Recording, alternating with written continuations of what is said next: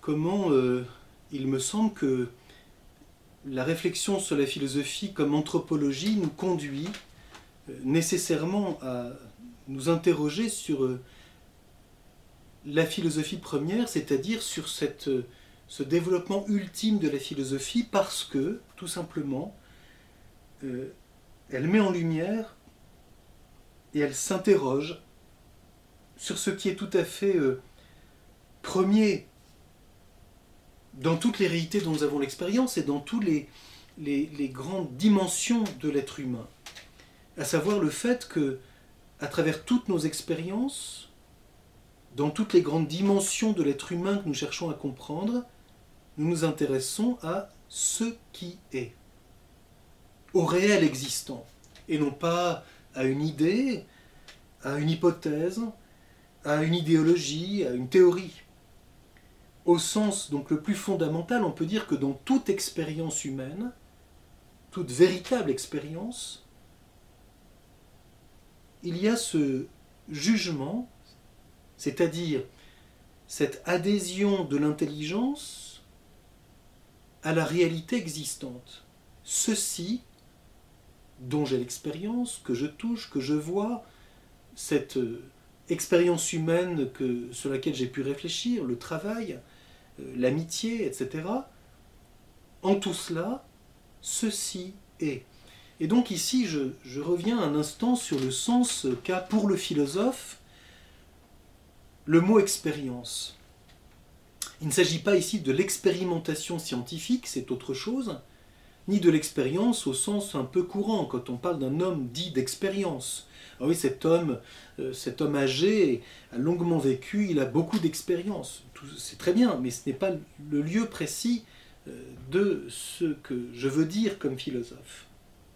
L'expérience au sens philosophique du terme dans une philosophie réaliste, on peut dire que c'est cette alliance entre les sensations dans les sensibles propres, je vais revenir sur cette expression dans un instant, et l'adhésion de l'intelligence à travers ses connaissances sensibles et au-delà d'elles à la réalité qui est. Donc l'expérience, c'est d'abord cette alliance entre le sensible en acte et l'intelligence en acte touchant intellectuellement ce qui est. Ce qui veut dire que, et peut-être là nous pouvons mieux comprendre une affirmation célèbre d'Aristote que tout ce qui sont les images, donc l'imagination, la mémoire, le déjà connu, le déjà vécu, tout ce qui est notre richesse interne et que nous avons évoqué à propos de la phénoménologie, tout cela est d'une certaine façon en puissance à l'expérience qui est ce contact actuel, vivant et qui ne peut pas être, comment dire, répété d'une certaine façon, avec la réalité existante. À travers ce que je vois, ce que j'entends, ce que je touche, etc., je rejoins, j'adhère à ce qui est. Et seule l'intelligence touche le fait d'être pour la réalité. Donc la réalité n'est pas seulement porteuse d'une signification que je vais pouvoir assimiler, ceci est bien, c'est ce qu'on appelle l'appréhension la vie intellectuelle n'est pas seulement le raisonnement qui permet de passer d'une affirmation à une autre affirmation, mais l'intelligence dans sa fine pointe, et c'est là que le vrai se situe, c'est l'adhésion à ce qui est ce qu'on appelle le jugement. Évidemment, le mot jugement en français, qui vient de latin judicium, Hein, nous paraît quelquefois un peu rébarbatif, parce que soit on pense à, un élément euh, judiciaire, soit on pense à un jugement moral, oh, arrête de juger, comme euh, certains disent, etc. Hein, ou je, ne juge pas, hein, je ne fais que je ne fais qu'écouter. Euh, très bien, mais ceci est déjà une spécialisation du jugement. Porter un jugement moral, c'est considérer que quelque chose est bien ou mauvais. Mais quand on parle du jugement dans son aspect tout à fait premier, le krinein, grec, c'est-à-dire discerner que ceci est. Je reviendrai sur ce point euh, tout à l'heure. Et donc, qu'est-ce que c'est que le jugement d'existence? C'est ce contact actuel vital avec le fait d'être, l'acte d'être même de la réalité. Et donc l'expérience dont le jugement d'existence fait intimement partie. C'est non pas emmagasiner toute une expérience, etc., puis maintenant je suis fait mon idée, comme disent les gens. C'est au contraire, j'allais dire, l'attention au réel, ce contact actuel, à la fois sensible et intelligent avec le réel existant. Hein. J'ai évoqué la dernière fois euh, la philosophe Simone Veil, hein, qui insiste tellement sur euh, l'importance de l'attention au réel. Et peut-être que quand nous sommes peut-être parfois pris dans les souvenirs, le vécu, l'imaginaire, etc., hein, nous avons besoin de, de cet effort pour être attentif au réel. Je connais telle personne, j'ai tel souvenir, j'ai telle expérience, j'ai tel vécu, mais qui est cette personne en acte maintenant? Quelle expérience en ai-je? Est-ce que je peux retourner au réel? Et peut-être c'est le lieu pour euh, purifier, me libérer de ce qui dans mon vécu est peut-être euh, imaginaire, voire euh, malheureux, etc. Donc il y a bien hein, un retour au réel qui, qui fait partie de ce que c'est que cette vie de l'intelligence. L'intelligence se nourrit de ce qui est et non pas de souvenirs ou du déjà connu.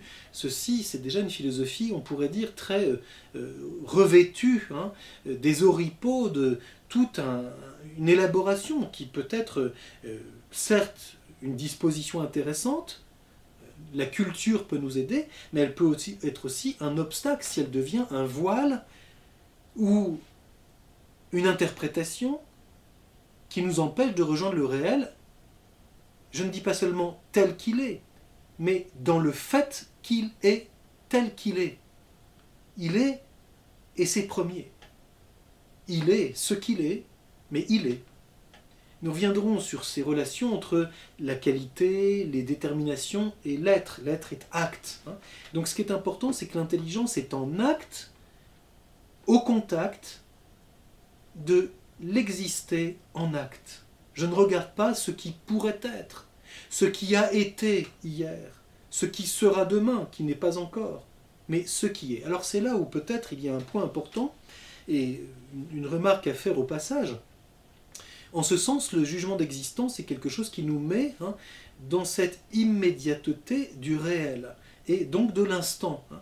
Euh, on sait combien euh, le temps philosophique, vu par le philosophe, qui n'est pas le temps comme fonction mathématique, hein, ou, comme une, succession, euh, une fonction de succession des événements, le temps au sens philosophique, c'est euh, ce qui est, c'est l'instant, c'est ce qui est présent. Le futur, c'est ce qui n'est pas encore, qui est possible. Et le passé, c'est ce qui n'est plus. Et donc, qu'est-ce que le temps? C'est un ordre mis par l'intelligence dans le devenir des choses. Or c'est vrai, toute notre expérience humaine touche des réalités qui sont dans le devenir, puisque ce sont des réalités sensibles. Je n'ai pas l'expérience de Dieu sur le plan philosophique. Donc les, réalités du monde physique, et même les, personnes humaines que, dont j'ai l'expérience, mon expérience est dans le devenir, puisqu'elle est dans le temps. Mais dans cet ordre du devenir, dans les réalités qui sont marquées par le devenir, je touche par l'intelligence le fait d'être. Et ceci est acte, actuel, immédiat, et donc relève de l'instant présent. C'est pour ça que quand on dit classiquement que hein, euh, on doit vivre de l'instant présent, certaines spiritualités se définissent comme ça, on, on ferait mieux de dire vivre du réel qui est. Et ça, c'est philosophique. Tandis que dès qu'on est dans le domaine religieux, on vit non pas de l'instant présent, mais de l'éternité, hein, qui peut-être nous rejoint dans l'instant, mais euh, la foi porte sur l'éternité. Tandis que, euh, qui d'ailleurs, saint Thomas dira que c'est un instant subsistant. Mais bon, je, laisse cette question de côté pour le moment. Hein. Le jugement d'existence, c'est je touche ce qui est par l'intelligence dans la réalité dont j'ai l'expérience, l'expérience comprenant ce contact sensible avec euh, la réalité physique. Alors là, j'insiste sur ce point, hein, cette distinction très importante entre ce que Aristote le premier a appelé les sensibles propres et les sensibles communs, parce que ce point est absolument euh, fondamental. Hein. Les sensibles propres, pourquoi dit-on propres? Parce qu'il y a des qualités sensibles qui sont propres à chaque sens. Hein. Le visible pour la vue, euh, le tactile pour le toucher, je prends les deux extrêmes exprès, et puis le son pour le l'ouïe, etc. Et ces sensibles propres, ils sont à la fois indivisibles, hein, la qualité sensible est indivisible, elle est immédiate, et puis ils sont irréductibles les uns aux autres. Je peux assister à un son et lumière et chercher les choses qui se répondent, comme dit euh, le poète. Mais ce qui est important à voir, c'est que comme qualité, les sensibles propres sont irréductibles les uns aux autres. Et cependant, ils sont un dans la réalité existante. Donc le jugement d'existence, ceci que je vois, que je touche, dont j'entends le son, etc. Et, et dans l'être, dans son être, cette réalité est connue par ces cinq, je dirais, avenues, par ces cinq contacts qualitatifs sensibles que sont les connaissances sensibles propres. Hein. Quand je rencontre cette personne, je vois cette personne, j'entends sa voix, hein, je peux lui serrer la main et donc j'ai une connaissance, j'ai un contact par le toucher, mais à travers tout cela, l'intelligence touche ce qui est l'exister en acte de cette réalité que je connais par, les qualités sensibles. Les sensibles communs, Aristote les a appelés ainsi, parce qu'ils sont communs aux cinq sens, ils sont donc perçus d'une façon commune. Et il les a détaillés en disant qu'il y avait la grandeur et le nombre. C'est intéressant parce que ce sont les deux aspects de la quantité, le mouvement et le repos, et puis la figura, en grec schéma, ce qui donne le français schéma, hein. faire un schéma, c'est un sensible commun parce que c'est hein, le croquis, c'est la silhouette, c'est surtout hein, la manière euh, euh, particulière dont se présente une réalité, et, c'est connu par les, par les cinq sens. Et donc, pour le philosophe, les sensibles communs conditionnent les sensibles propres, c'est-à-dire modifient la perception que j'en ai. Hein. Je prends un exemple tout à fait basique. Hein. C'est autre chose de voir un point rouge sur un mur blanc et un mur entièrement peint en rouge. Pourtant, si c'est le même rouge exactement, c'est même, la même couleur, c'est le même sensible propre. Mais la quantité du support dont cette couleur, euh, que cette couleur qualifie, modifie la connaissance que j'en ai. Donc les sensibles communs viennent modifier, conditionner. Qu'est-ce qui est important à noter au passage, c'est que les sensibles communs sont justement mesurables et divisibles. Alors que j'ai dit tout à l'heure, les sensibles communs, les sensibles propres sont indivisibles, donc ne sont pas mesurables. Et ils sont irréductibles les uns aux autres. On peut dire d'une certaine façon que quand on regarde la synthèse, les sensibles communs sont premiers. Quand on regarde la sensation et le jugement d'existence, les sensibles propres sont premiers. Ceci est important à noter puisque hein, il y a un renversement qui aura lieu à un moment très important de la philosophie. On le trouve déjà chez Galilée, mais ensuite c'est explicité euh, euh, de façon très très euh, forte par Descartes. Pour Galilée puis pour Descartes, n'est objectif que ce qui est mesurable, et donc seuls les sensibles communs. Et Descartes va jusqu'à dire qu'il rejette les sensibles propres, on connaît les exemples célèbres qu'il prend, hein, qui d'ailleurs ne, sont pas de lui. Hein. Quand Descartes prend l'exemple du bâton euh, dont je vois qu'il est rectiligne et puis je le plonge dans l'eau, il m'apparaît cassé, donc il fait tout simplement ici allusion à ce qu'on appelle une illusion d'optique. Bon, du coup, il en conclut que la vue nous trompe, bon, et que donc on ne peut pas se fier à la sensation. En fait, ceci est déjà, présent chez Pyrrhone dans le scepticisme, dans l'Antiquité. Hein. Il prend euh, à peu près le même exemple. Donc, tout simplement, hein, je, je peux constater les limites de mes sensations. Mais pour Galilée et pour Descartes, on va passer par la mesure pour rendre objectif euh, la connaissance sensible. Et donc, qu'est-ce qui est mesurable? Les sensibles communs. Et c'est pourquoi Descartes dira que, il ne garde que les sensibles communs. Et ce qui est très intéressant à voir, c'est que quand on fait cela, le jugement d'existence disparaît, puisqu'il n'y a plus que la connaissance par mensuration et donc par la quantité. Alors que le jugement d'existence touche un indivisible et un acte à travers le sensible propre, le fait d'être de la réalité, que je ne vais pas pouvoir mesurer. Je ne peux pas mesurer ce qui est, puisque en tant qu'il est, il s'impose à ma pensée. Donc je vois ici quelque chose de très important, c'est que dans le jugement d'existence, l'intelligence se sait seconde par rapport au réel.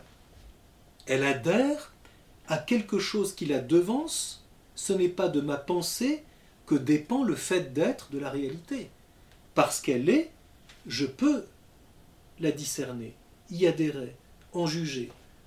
Et donc, l'intelligence dans le jugement d'existence se fait mendiante, j'allais dire, elle est dans cet état de mendicité, de pauvreté à l'égard du réel. Tandis que quand elle mesure, elle se donne une unité de mesure et par la division, elle domine la réalité dans sa dimension quantitative.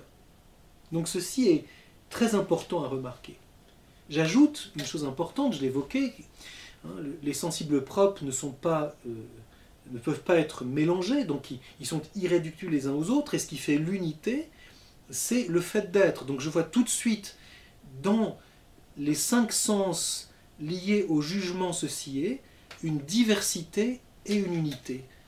La diversité des sensibles propres et l'unité de ce qui est.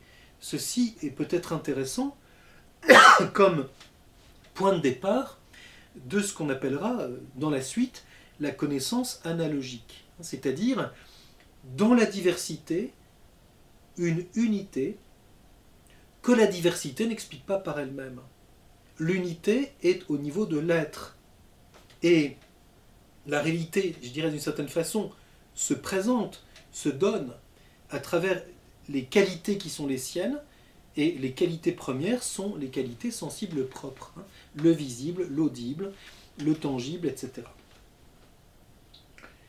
Deuxième euh, question importante dans cette brève introduction, le jugement ceci est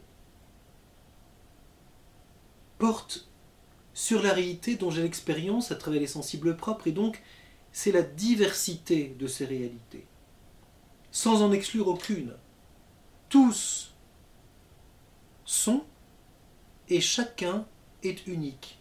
En tant que ceci est, il est irréductible aux autres. Il est quelque chose. Quelqu'un, s'il s'agit d'une personne humaine. Et dans son être, il est lui et unique. Par conséquent, le ceci est très important pour nous faire comprendre que l'intelligence, pour saisir ce qui est en tant qu'être, a besoin de cette diversité.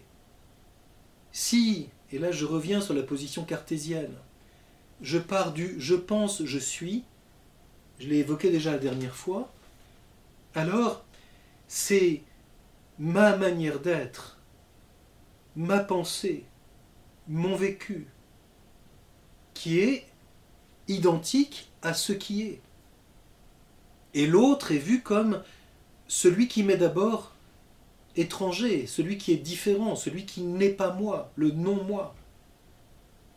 Il y a donc ici un point très important. Il y a aussi peut-être ici une question d'ordre. Si nous partons du jugement ceci est, et que toute réalité, en tant qu'elle est, peut être rejointe dans ce jugement, je verrai ma manière d'être, mon je suis, qui certes me donne une expérience que personne d'autre ne peut avoir à ma place. Mais je le verrai comme une réalité parmi d'autres et la manière d'exister qui est la mienne. Donc l'autre, qu'il s'agisse de l'arbre qui est euh, dans le prêt, qu'il s'agisse d'une autre personne humaine, etc., j'irais d'une certaine façon, vient à mon secours pour me faire quitter l'enfermement dans ma manière d'exister, qui est difficile à distinguer dès lors de ma manière de penser, ma manière d'aimer, ma manière de voir, ma manière de vivre les choses. On connaît cette espèce de, de vision assez désagréable de, de quelqu'un qui, dès que vous lui dites quelque chose, dit Ah oui, c'est comme moi, etc. Puis il ramène toujours les choses à lui. C'est que peut-être le je suis euh, devient tellement euh, énorme, principal, la grenouille qui va se faire aussi grosse que le bœuf. Euh, il est à souhaiter qu'elle s'enfla si bien qu'à un moment elle creva. C'est-à-dire, le réel existant nous fait sortir de cet enfermement dans l'isolement du je suis. Et donc, il y a bien un ordre. Une philosophie de l'être peut intégrer, et je l'ai évoqué euh, déjà à plusieurs reprises, le problème de la personne comme la modalité parfaite de l'être, pour moi. Tandis qu'une philosophie qui commencerait par, par le je suis verrait toujours l'être à partir du je suis. Et donc, la question devient une question critique. Comment, si je pars de moi, de je pense, de je suis, de je vis, comment puis-je rejoindre le réel qui est autre que moi et qui n'est pas le fruit de mon je suis, de ma pensée, de mon vouloir, de mon art? L'autre tel qu'il est, parce qu'il est, en tant qu'il est, et qui donc, dans son être même, s'impose comme premier pour ma pensée qui s'éveille au contact de ce qui est. Nous rejoignons ici, hein, d'une façon évidemment euh, très différente, mais cette intuition première de Parménide qui voyait le lien entre l'être et la pensée. Hein.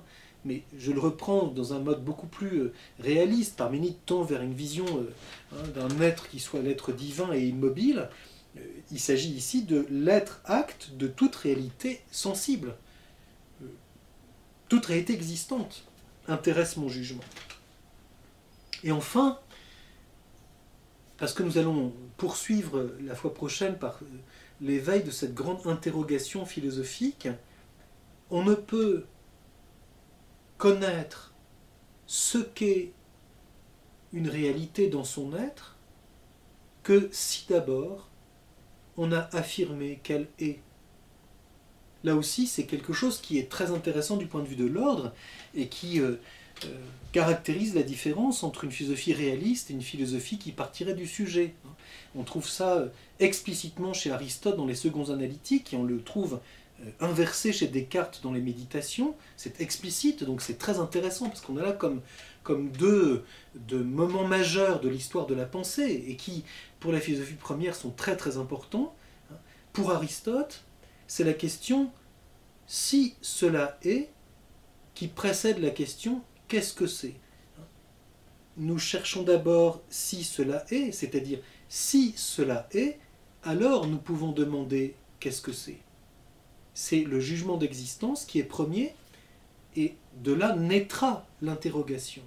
Qu'est-ce? Tandis que Descartes dit explicitement, je commence par le quid-sit, qu'est-ce que c'est, avant de vérifier, de voir si cela est. On part donc de l'idée, et de l'idée, on prétend rejoindre le réel à partir de l'idée. Peut-être voit-on alors, et c'est il y, a, bien là une impasse, on sait la solution que Descartes lui donnera. Hein. il, évoquera le malin génie et puis Dieu qui a mis en nous les idées innées, qui est créateur du réel, et donc c'est Dieu qui devient l'argument euh, de la pensée philosophique, c'est pour ça que c'est un ontologisme. Et, c'est une grande erreur. Hein. Dieu n'est plus celui qu'on cherche, mais devient le garant de notre pensée et de, nos idées, de leur adéquation dans la réalité. Donc on part des idées pour rejoindre le réel. C'est la définition parfaite en fait d'une idéologie. Donc le jugement d'existence est très important pour nous purifier de toute idée préconçue, de toutes les idées a priori que nous avons sur le réel, quelquefois même très riches, très bonnes, mais qui ne sont pas le réel. Si nous avons tout de suite une étiquette ou une idée ou une conception d'une chose et puis que nous vérifions que c'est bien comme ça dans le réel, peut-être la réalité nous échappe-t-elle en grande partie et en fait sommes-nous déjà dans l'herméneutique. Nous interprétons ce que nous connaissons, et puis nous ne, regardons que ce qui est conforme à l'idée que nous en avons. Évidemment, euh, si le réel euh, frappe à la porte ou quelquefois rentre avec violence, ça dérange nos idées, et c'est très désagréable. Donc l'idéologue n'interroge plus parce que déjà, il ne s'intéresse plus au réel. Il l'interprète selon son idée. Donc le jugement d'existence est quelque chose de très important pour, je dirais, libérer notre intelligence de cette gangue imaginative.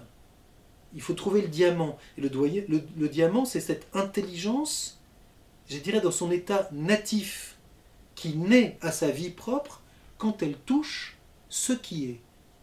Et de là s'ouvre la philosophie première, regarder ce qui est en tant qu'il est, dans son être même. Tout repose donc fondamentalement sur cet acte premier, sur cet éveil premier de l'intelligence, dans le jugement, ceci est.